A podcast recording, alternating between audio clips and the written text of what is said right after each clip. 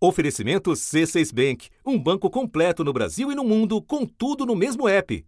Abra sua conta. Quanto mais tarde você acorda, mais difícil é a missão. Não é eu autorizo, não. Toma. É o que eu posso fazer pela minha pátria. Isso aí. Tá faltando acabar com a ordem. Então talvez aí as Forças Armadas resolvam se mexer. Senhores, salva! Ninguém arreda o pé de Brasília. E tem inúmeras caravanas chegando do Brasil inteiro. Caravanas de ônibus com bolsonaristas radicais tinham começado a chegar a Brasília. Eles se juntaram a outros golpistas que há meses estão acampados em frente ao quartel-general do Exército em Brasília. E com tudo pago, ônibus, alimentação, acomodações para vários dias na capital. Muitos amigos patrocinando a gente aí com o Pix. Um relatório do setor de inteligência da Secretaria de Segurança Pública do Distrito Federal que apontava no dia 6 que um movimento convocado com o nome de Tomada do Poder falava em invasão de prédios públicos. Esse alerta foi entregue no gabinete do então secretário de Segurança Pública, Anderson Torres, dois dias antes dos atos, mas foi ignorado. Em pouco tempo, o número de pessoas em frente ao Exército, que tinha recuado para cerca de 200, voltou a aumentar. A PM isolou três pistas do eixo monumental para que os bolsonaristas radicais seguissem sem transtornos. Eles receberam escolta da polícia até a esplanada dos ministérios. É hoje, é embaixo. É hoje. Uma ação coordenada para invadir o Congresso. Enquanto um grupo empurra as barreiras e entra em confronto com a polícia, outro puxa os gradis para abrir espaço para a invasão a multidão tomando conta não só do gramado e agora subindo a rampa do Congresso Nacional. Aí eu me pergunto onde está a Polícia Militar do Distrito Federal. Muita gente, muita gente lá fora, pessoal. A polícia não conseguiu conter o povo, não conseguiu conter o povo. Partiram para invadir o prédio. Quebraram vidros, entraram pelo Salão Negro e chegaram ao Salão Verde e ao Salão Azul, destruindo o que encontravam pela frente o pau tá quebrando, o pau quebrando lá. Alguns policiais caminham pelo local sem nenhum tipo de repressão. Ao mesmo tempo, um outro grupo chegava ao Palácio do Planalto. Continuaram rastro de destruição. Do outro lado da Praça dos Três Poderes, no Palácio do Supremo Tribunal Federal, a ação seguia o mesmo roteiro criminoso. A necessidade de mostrar que fizeram parte da invasão e da destruição dos prédios públicos serviu para que os golpistas se exibissem nas redes sociais. STF!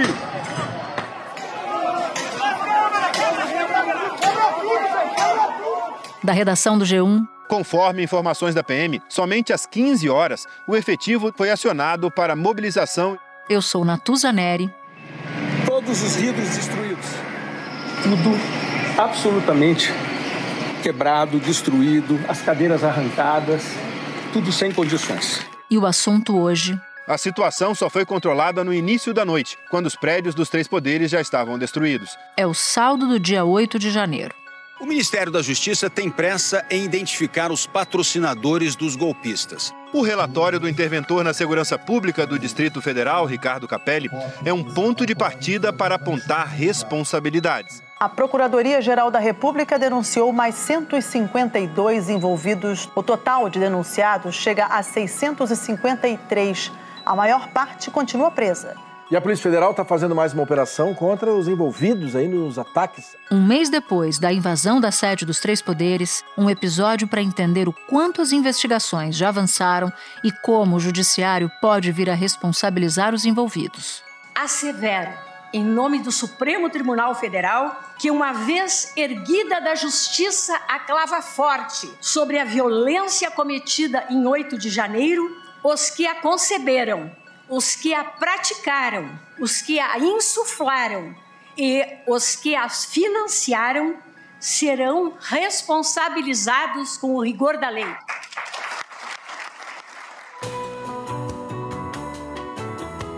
Dois convidados neste episódio. Oscar Vilhena, professor de Direito Constitucional da Fundação Getúlio Vargas de São Paulo e integrante da Comissão de Defesa dos Direitos Humanos Dom Paulo Evaristo Arnes.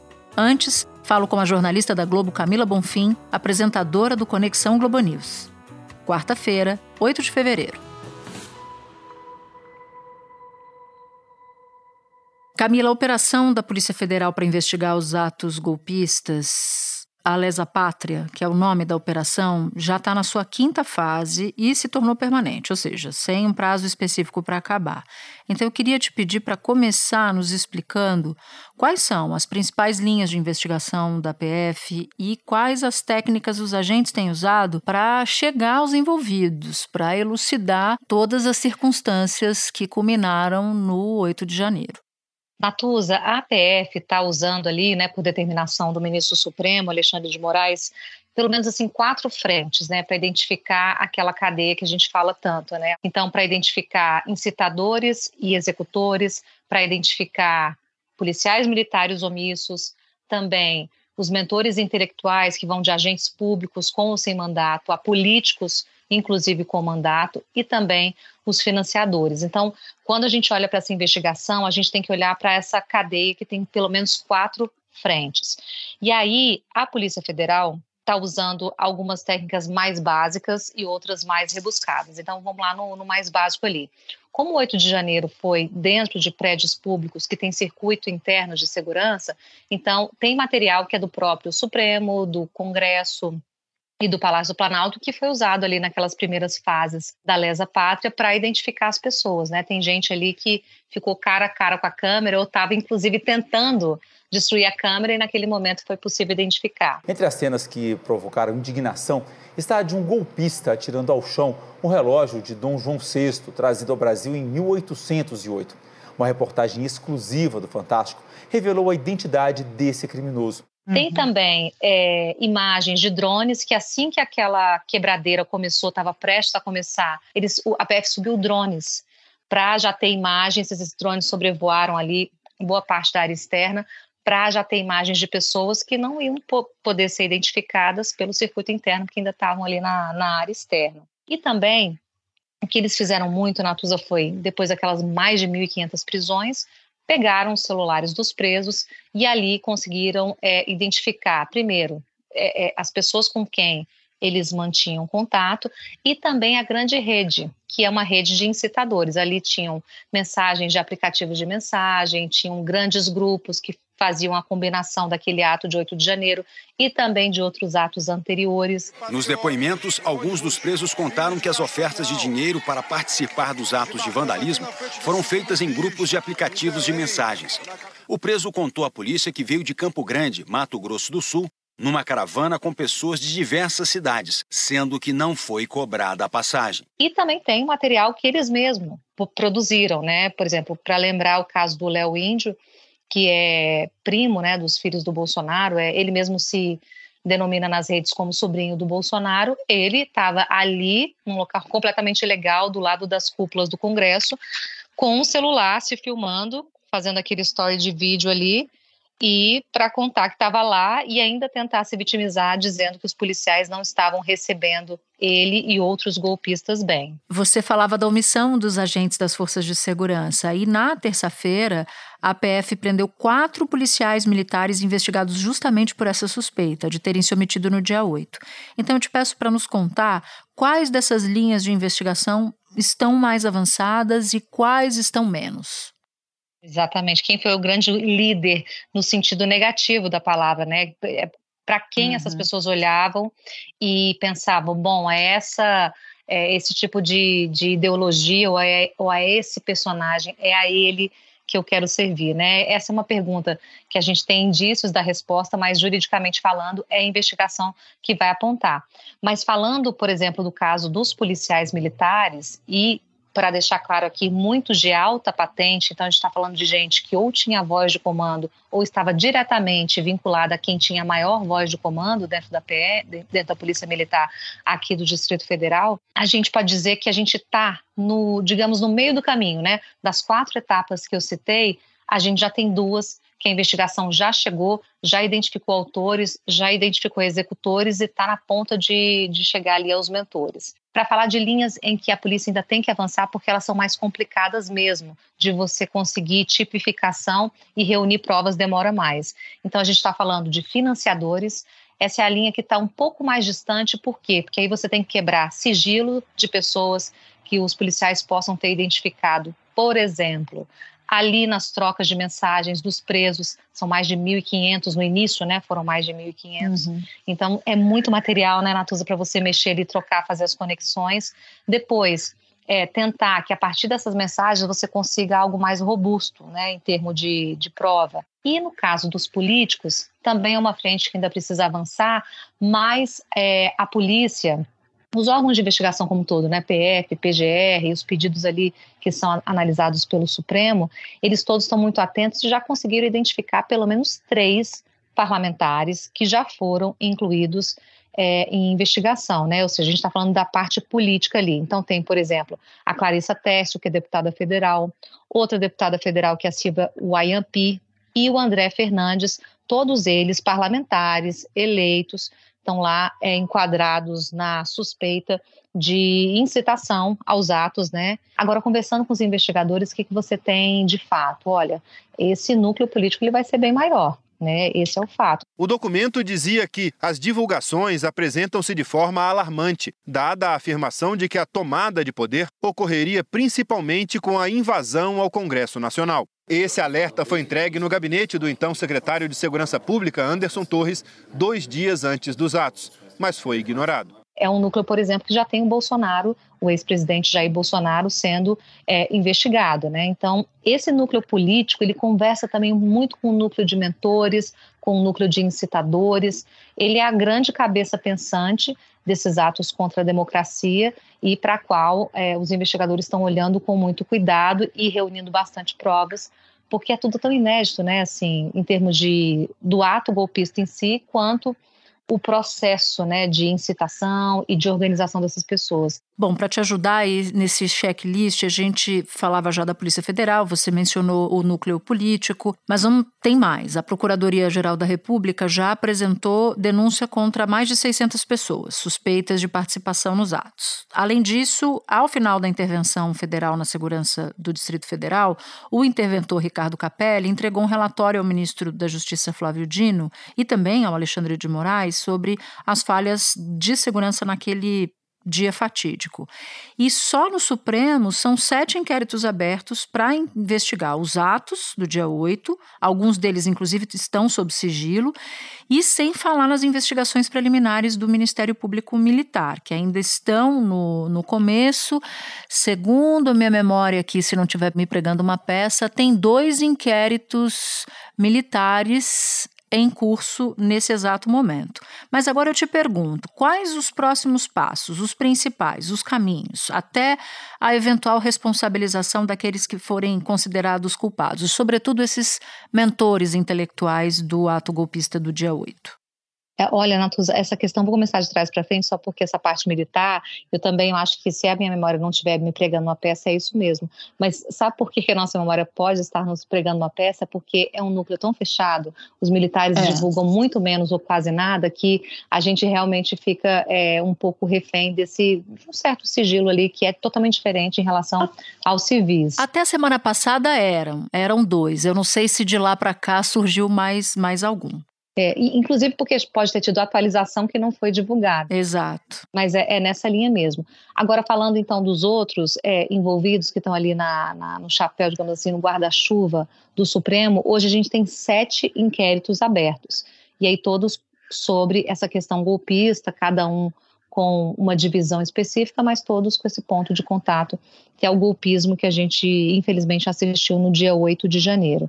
Então, o que, que a gente pode olhar é, para o horizonte para saber de passos principais e caminhos até responsabilização.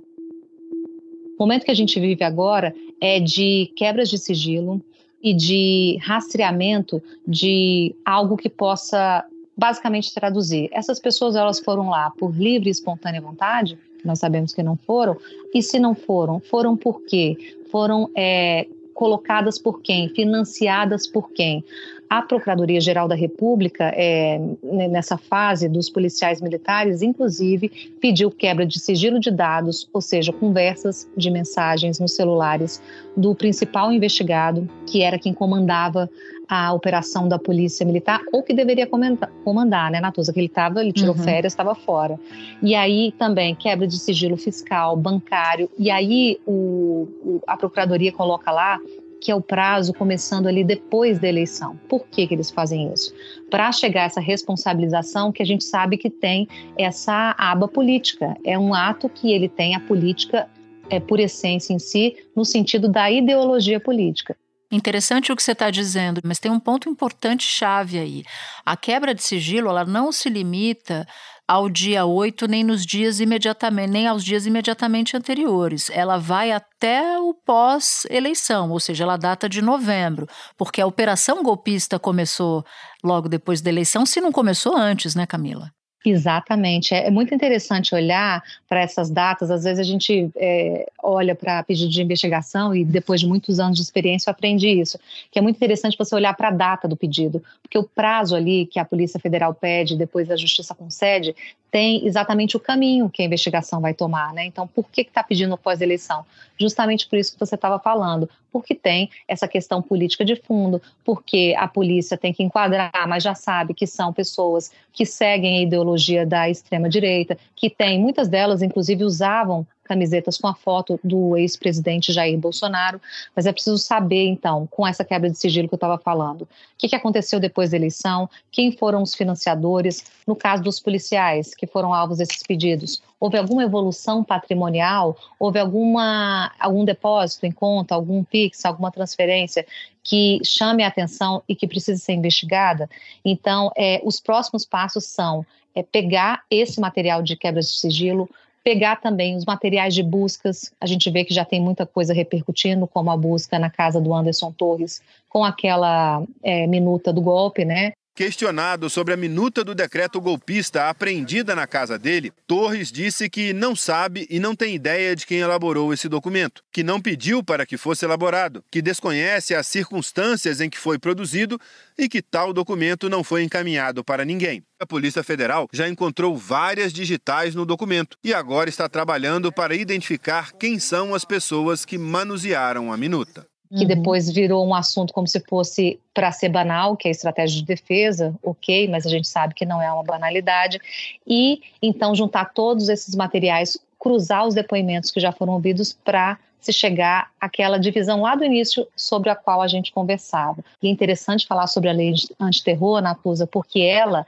enquadra planejamento é a única que enquadra. E aí, no planejamento, você pega toda a cadeia. Você pega quem pensou, quem financiou, político que incitou, e depois, na execução, você pega essas pessoas que a gente já viu em vídeos aí de, do circuito interno dos três poderes. E nesse ponto do núcleo político, como você citou o Anderson Torres, que era ministro da Justiça de Bolsonaro e depois foi para a Secretaria de Segurança Pública, como foi encontrada a minuta do golpe na casa dele, e ele sendo ministro da Justiça, e como ministro da Justiça era da cúpula do governo, ou seja, era uma espécie de Estado-maior do governo Bolsonaro, eu imagino que a polícia, em algum momento, como fez com Valdemar da Costa Neto, presidente do PL, vai interrogar os demais ministros que faziam parte desse Estado-Maior.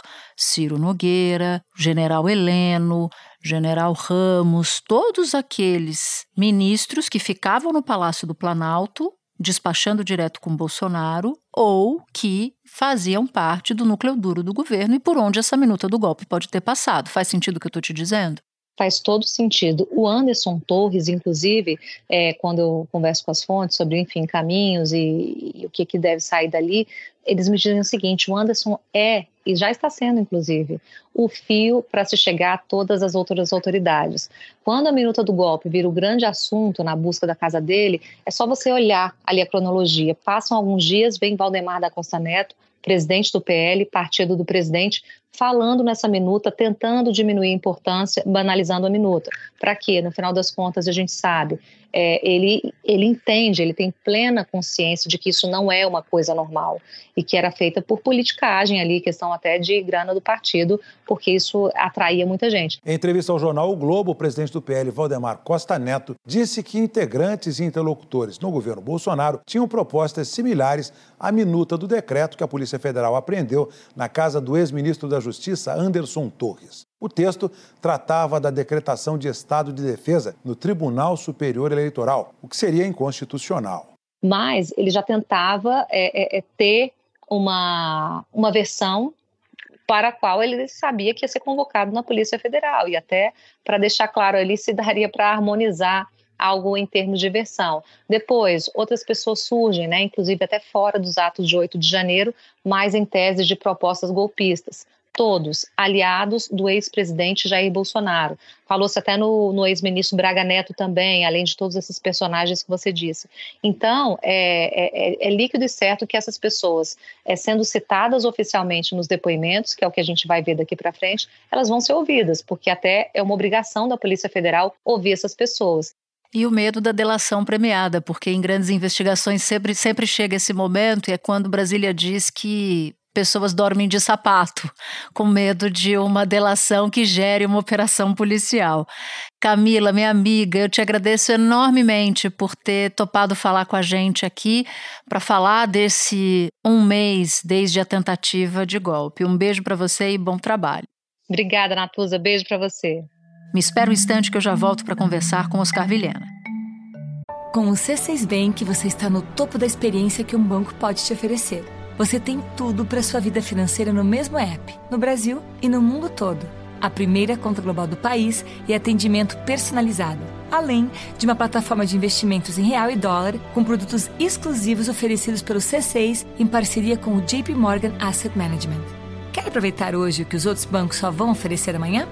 Conheça o C6 Bank. Tá esperando o quê? C6 Bank.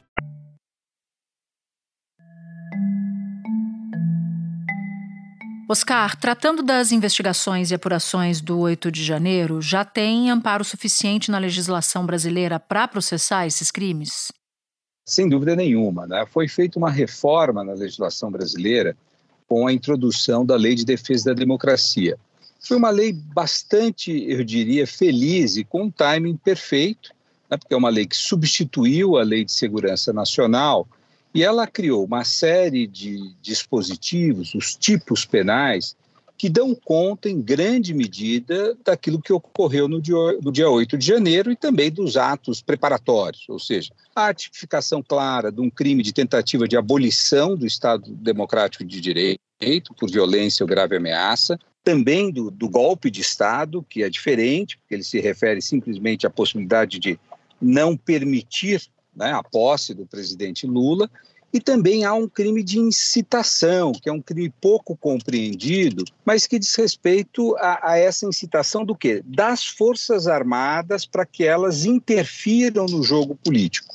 Então, eu acho que nós temos hoje dispositivos legais muito precisos, bem montados e que devem ser empregados. É um teste enorme, porque é um caso com essa magnitude, mas eles estão, eu acho que, à, à disposição do sistema de justiça brasileira para que essas pessoas sejam responsabilizadas. E a partir do que você conta, me ocorre uma questão. A PEC, a proposta de emenda à Constituição, que foi apelidada de pacote da democracia ou pacote antigolpe, apresentada pelo ministro Flávio Dino na semana passada, traz alguma novidade em, em relação à legislação que já temos? A PEC ela tem três pernas, né? Uma primeira, ela cria uma força, ela substitui a Força Nacional de Segurança por uma Guarda Nacional, o que eu acho que é algo muito feliz, por quê? Porque a Força Nacional de Segurança é composta pelas PMs dos estados, né?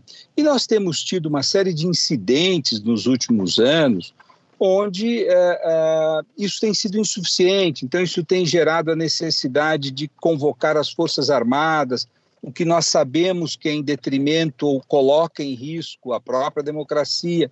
Então, eu entendo como pertinente criar uma força nacional que terá duas funções. Uma, de proteger uh, vamos dizer, o Distrito Federal, uh, especialmente os órgãos de soberania, né? e, em segundo lugar, que elas também possam ser mobilizadas caso ocorram incidentes nos estados, onde as PMs não sejam capazes de impor a lei e a ordem. A segunda perna, e essa é que é, é, talvez eu acho que esteja um pouco assodada, que é a de, de, alteração da própria lei de defesa da democracia, essa que a gente acaba de falar. Né? Uhum. Veja, eu acho que a lei está muito boa, ela não precisava de correções agora. né, de criação de outros tipos, até porque eles não poderão ser aplicados a esse caso, eles são para casos futuros. Né? Então, eu acho que essa coisa de fazer lei em momento quente não é bom, porque está todo mundo com a cabeça quente, aumenta-se penas, criam-se tipos um pouco imprecisos. Né? Então, eu acho que Veja, tem ali coisas importantes. Eu acho que o atentado contra a figura do presidente da República, que tinha lá na Lei de Segurança Nacional e que desapareceu na Lei de Defesa do Estado Democrático de Direito, pode ser introduzido. É bom que tenha. É, um outro dispositivo muito interessante dessa legislação foi o crime de incitação. Veja, incitar a quem? As Forças Armadas. A cometerem o quê? a agirem contra os poderes civis. Então é muito importante, Matusa, ter a, a, a diferença disso para a liberdade de expressão. Quer dizer, eu posso manifestar contra a democracia, pregar o regime comunista, o regime de direita, não importa.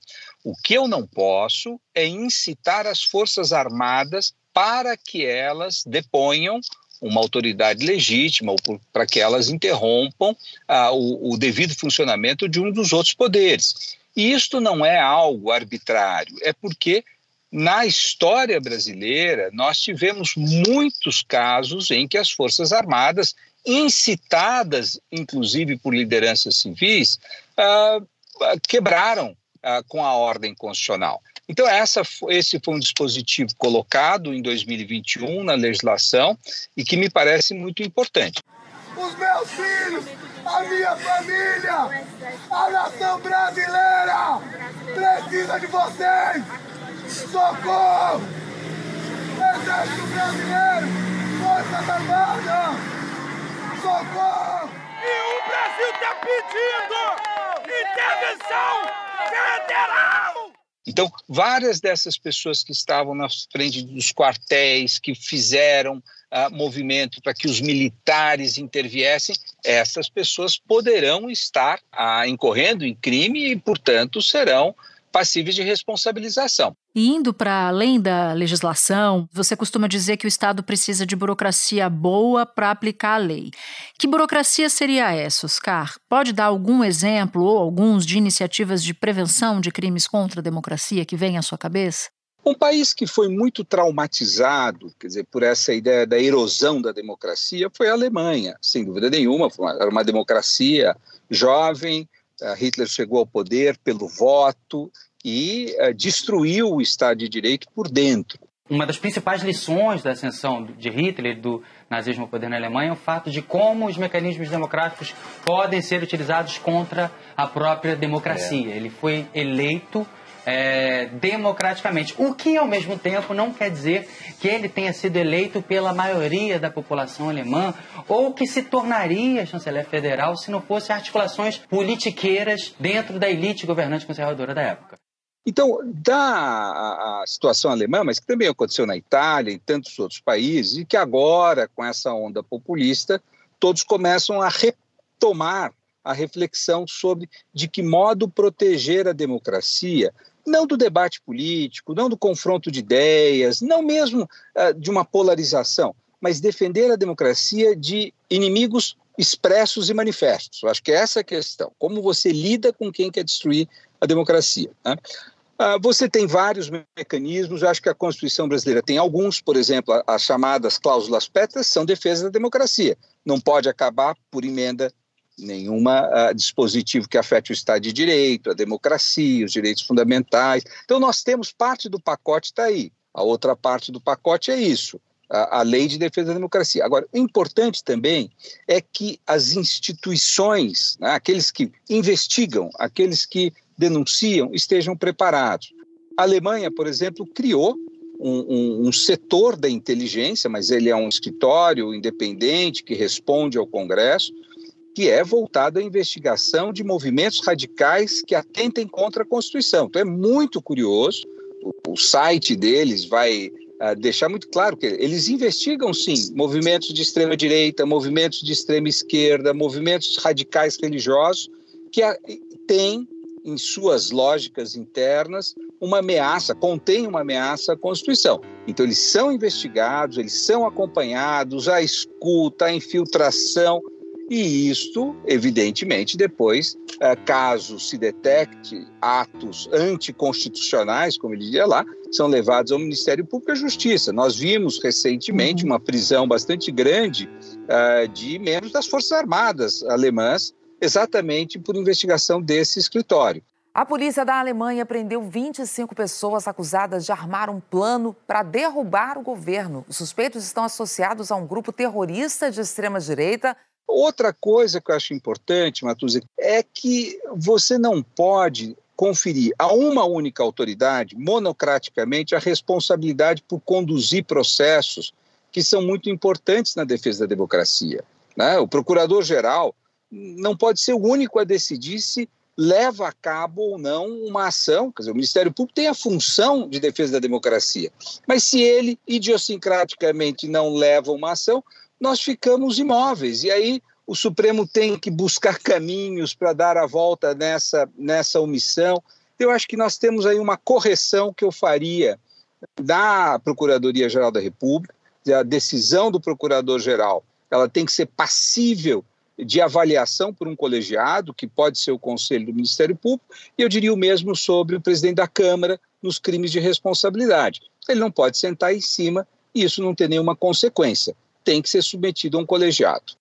E acho que esse ponto é chave, porque se você for olhar o histórico dos ataques à democracia nos últimos anos e também a própria condução do governo na pandemia, a ausência de um procurador-geral da República que abrisse investigações, que fosse a fundo nesses, nesses indícios de crime, teria contado uma história diferente. Né? Só para lembrar que Augusto Aras, na semana passada, fez juras de amor à Constituição brasileira, à democracia brasileira, melhor dizendo, mas a atuação dele deixou bastante a desejar. E o poeta dizia a sua amada e tinha que repetir todos os dias eu te amo, eu te amo e eu te amo, para não se esquecer nunca do seu amor pela amada.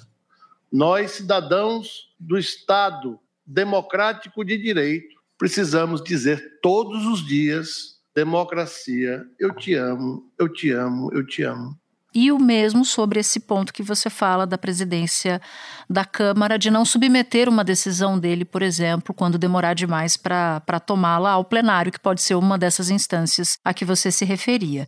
Sem dúvida, porque eu acho que a gente tem que policiar melhor os atos desde o início. Quer dizer, quando você deixa de tomar decisões que são importantes para conter esse radicalismo quando ele começa, no momento, ele vai ampliando até que ele vai erodir as instituições. Então, eu acho que é muito importante que a gente entenda onde é que a, a, saiu água por esse dique e tente corrigir é, esses buracos, tapar esses buracos. Você, num dado momento, falou que quando o Procurador-Geral da República faltou, coube ao Supremo Tribunal Federal contornar algumas dessas, dessas ausências. E eu queria olhar para o ministro Alexandre de Moraes. Ele determinou que todos os casos dos indiciados permaneçam no Supremo. Isso, na sua opinião, pode gerar algum problema, dado o volume de processos? Como equacionar isso? É, evidentemente que esse é um problema, é uma situação, eu diria, bastante uh, especial. Né? O Supremo Tribunal Federal ficou traumatizado com o mensalão, onde teve aquele processo que durou anos e tomou muito do, do, do colegiado do Supremo. A sessão foi suspensa por conta de uma discussão acalorada, mais uma vez, entre os ministros Joaquim Barbosa e Ricardo Lewandowski. Não, esta, não esta ponderação eu... É o quê? É irrazoável? Vossa Excelência está simplesmente querendo reabrir uma discussão. Não, mas eu estou querendo fazer justiça. Uma... Eu estou querendo fazer justiça. E depois de terminado o mensalão, eles resolveram uma política judicial de desmembramento desses processos, inclusive de encaminhamento desses processos para as primeiras instâncias, quando isso fosse o caso. Então, veja, hoje uh, eu imagino que o Supremo esteja discutindo exatamente isso. É melhor nós desmembrarmos esse processo, encaminharmos para as varas criminais da Justiça Federal aqui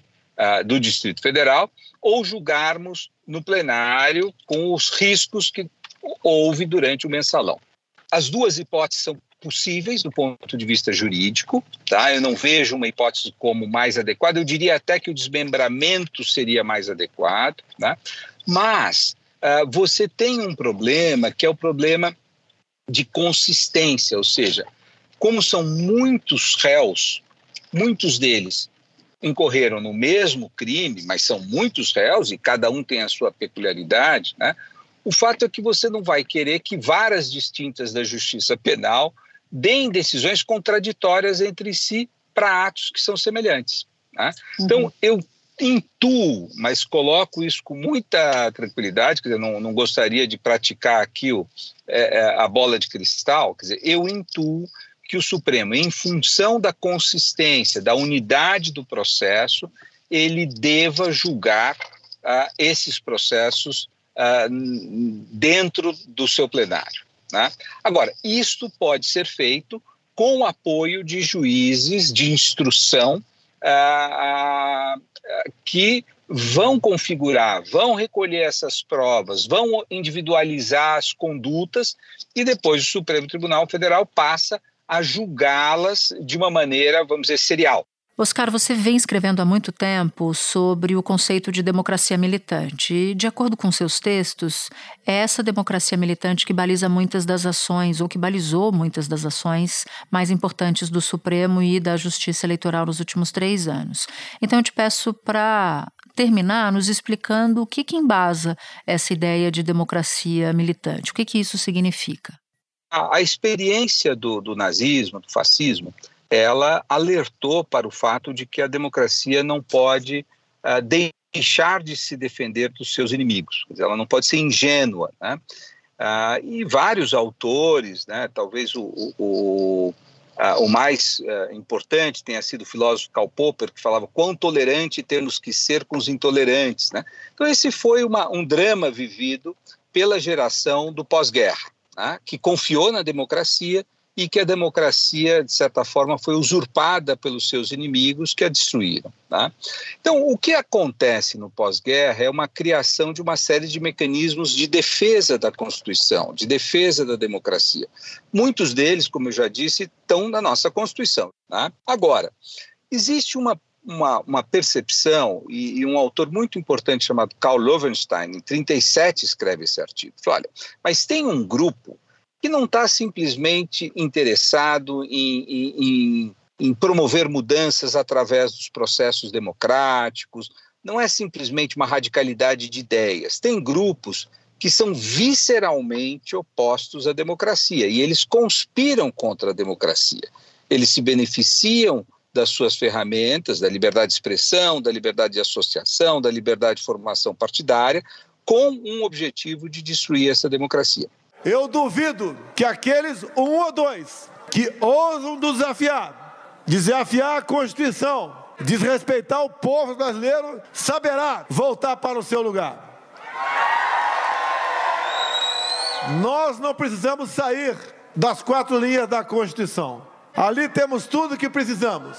Mas, se alguém quiser jogar fora dessas quatro linhas, nós mostraremos que poderemos fazer também. Estas circunstâncias devem ser tratadas de uma maneira distinta. Tá? E para isso a democracia tem que se preparar de uma maneira uh, mais, uh, eu diria, vigilante.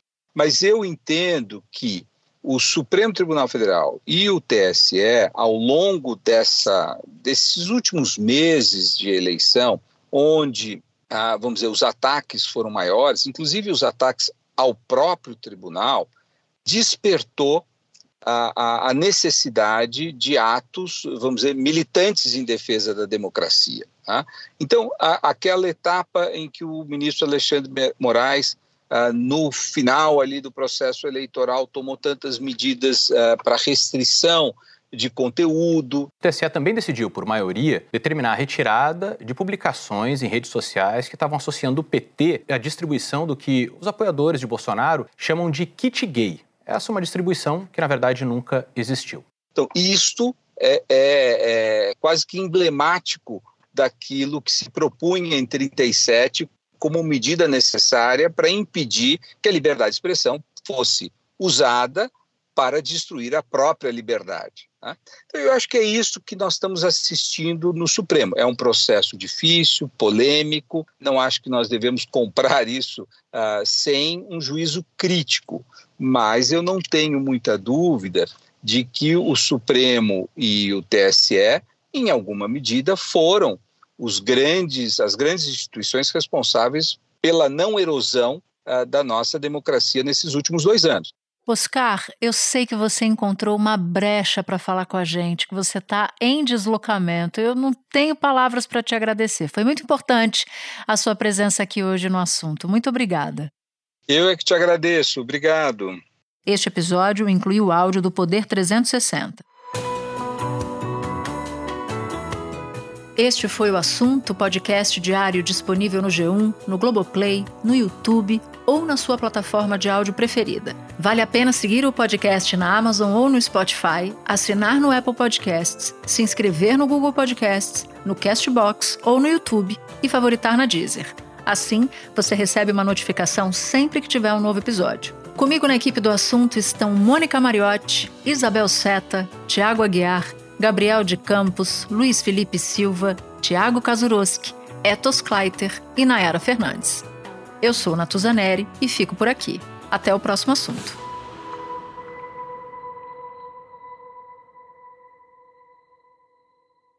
Você no topo da experiência financeira que um banco pode oferecer. Escolha um banco completo no Brasil e em qualquer lugar do mundo. Abra sua conta no C6 Bank.